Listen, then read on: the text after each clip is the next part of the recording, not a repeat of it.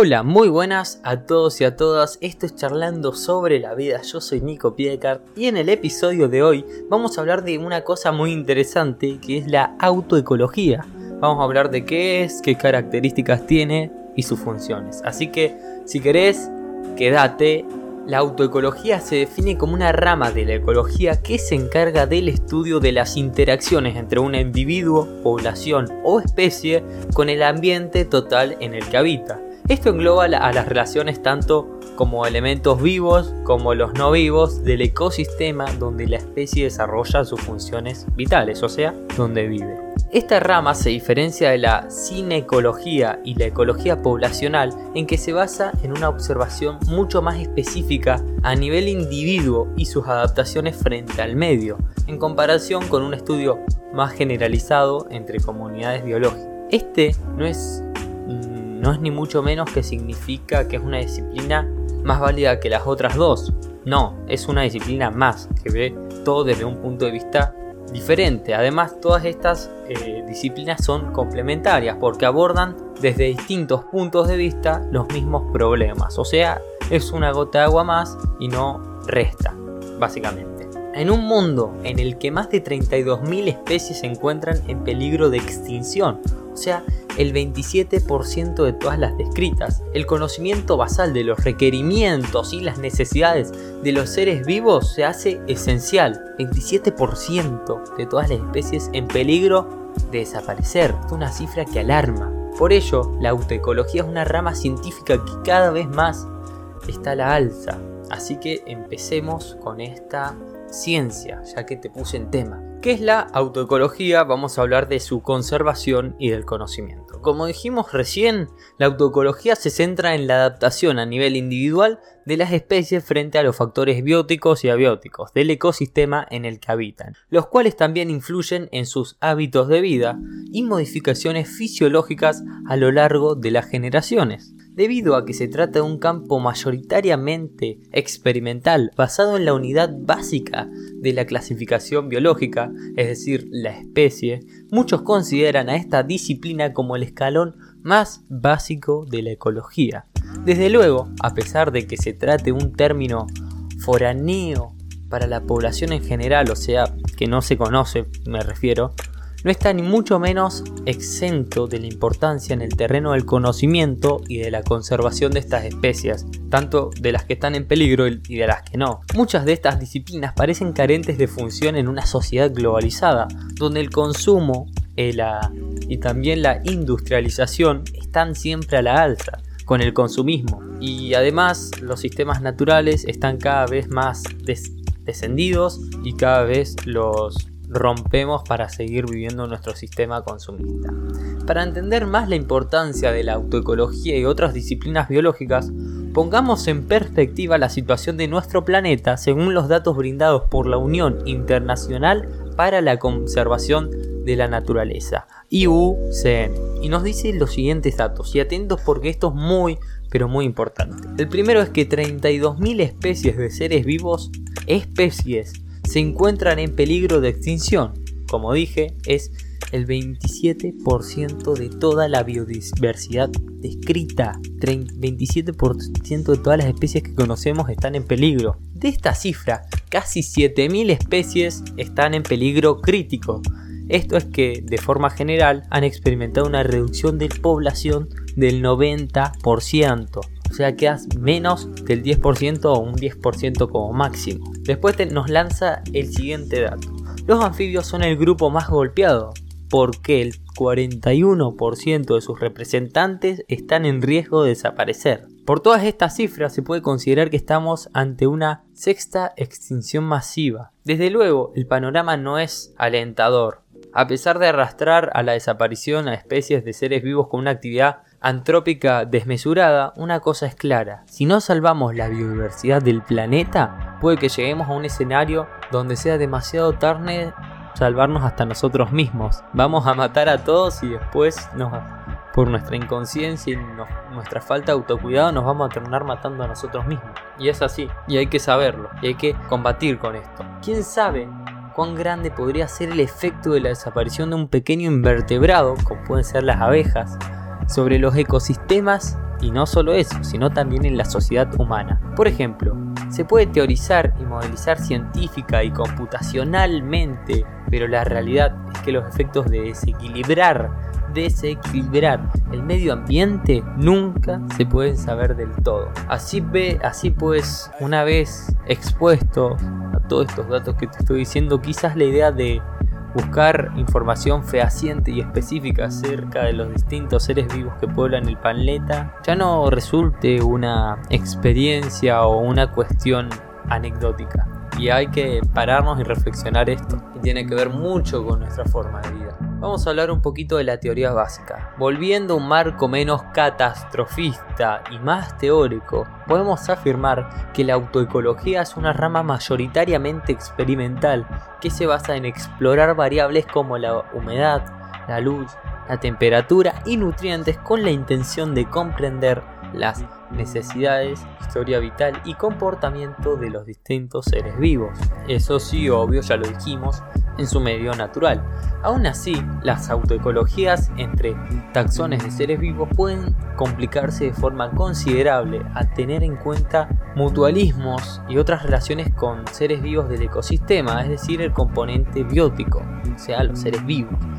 Ahora vamos a hablar un poquito de los pilares básicos de esta disciplina. Primero estamos hablando del concepto del reconocimiento. La idea que ha de quedar más clara en lo referente a esta rama de la ecología es que se basa en el estudio de la unidad funcional básica de cualquier ecosistema, esto es, la especie. Todos los individuos dentro de la agrupación presentan una serie de adaptaciones compartidas que condicionan e influencian su ecología. El concepto del reconocimiento a nivel de especie difiere de la definición más puramente biológica de la misma. No te pongas loco porque vamos a intentar explicar esto de una forma sencilla.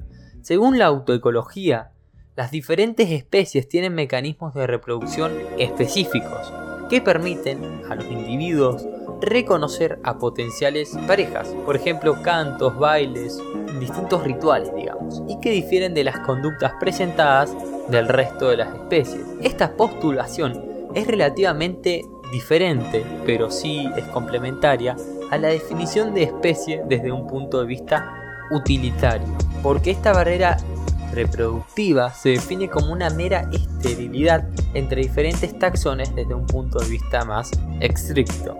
Resumiendo un poco este conglomerado terminológico que mm, seguro te dio vueltas la cabeza, podríamos decir que la rama que hoy nos atañe se fija más en los comportamientos y en las adaptaciones que limitan a la reproducción sexual entre individuos de una misma especie, en contraste con una visión meramente adaptativa al medio de los procesos de fertilización. Es un poco complejo lo que vengo a explicar, lo entiendo, lo sé, pero es importante conocer esto. Segundo pilar es el emparejamiento ambiental. Los individuos dentro del rango de una especie tienden a ser relativamente uniformes en lo que a necesidades dietéticas, requerimientos ambientales y rango de tolerancias climáticas se refiere.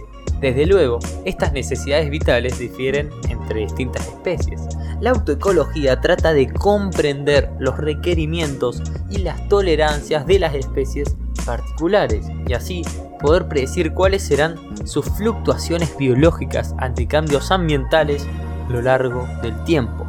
Por poner algunos ejemplos esclarecedores y que nos pongan en perspectiva, está claro que el medio condiciona los comportamientos animales y a nosotros también, porque somos animales. Las migraciones o los procesos de hiper o de invernación, iba a decir otra cosa, pero era invernación, son respuestas completamente ligadas a estos procesos climáticos cambiantes. Y el tercero, el tercer pilar sería el tamaño poblacional y otras consideraciones. La teoría autoecológica postula que las poblaciones de una especie concreta se reproducen en base a un ritmo de reemplazamiento generacional, o sea, buscan mantener un equilibrio a menos que exista una variación ambiental que genere índices de supervivencia individuales demasiado bajos o desmesurados, lo que daría lugar a un desajuste de los números poblacionales hasta que se restablezca el punto de equilibrio previo, o sea, Lo que nos dice esta teoría es que las especies tratan de mantener un ritmo de cambio de generación. Está muy bueno todo, pero vos te estarás preguntando para qué carajo sirve esta teoría, Nico. Decime. Toda esta teoría puede sonar como venimos hablando muy técnica e impresionante, pero ¿para qué sirve? Lo cierto es que entender los requerimientos e interacciones específicas de los individuos, hablando a nivel especie, resulta esencial para su conservación y su mantenimiento. Algo tan sencillo como conocer el pH del agua en el que habita una especie de anfibio puede llegar a salvarla de la extinción en un futuro. Cada factor, por ínfimo que parezca, juega un papel esencial en el desarrollo y evolución de las especies. Es de, esencial importancia conocer los parámetros ambientales en los que se mueven los seres vivos en su ambiente natural, las condiciones, el contexto básicamente, porque si no, al querer imitarlos en condiciones antrópicas, cuando se encuentren amenazados, es posible que no se puedan registrar por falta de poblaciones salvajes. Además, la utilidad de la autoecología se basa en un acto de mera empatía con los ecosistemas, conocer los requerimientos y las necesidades de algunas especies, como por ejemplo las pestes de invertebrados.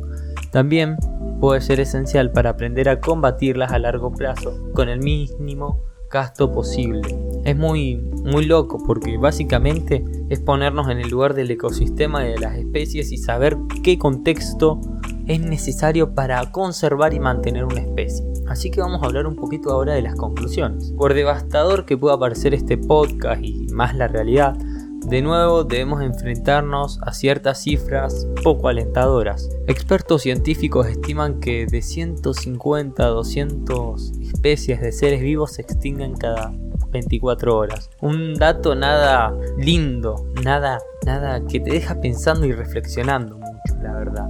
Ante una etapa cambiante hasta tal punto que diversos expertos han propuesto que denominemos a esta la era geológica como el Antropoceno para reflejar los cambios e impactos que nuestra especie ha supuesto sobre la Tierra a lo largo de los años que llevamos en ella. En la mano del ser humano está recuperar lo que ya perdió, y por ello hasta el estudio más basal se hace necesario para una posterior reestructuración y restauración ecológica de los ecosistemas dañados. Aquí juegan papeles esenciales disciplinas como la autoecología, encargada de investigar los seres vivos a nivel especie y sus interacciones con el medio, así como la cinecología o la ecología de las poblaciones, que tienen como función estudiar las interacciones y el funcionamiento de las comunidades biológicas. Solo vengo a decirles una cosa, hay que reflexionar lo mierda que estamos haciendo el planeta y que en un momento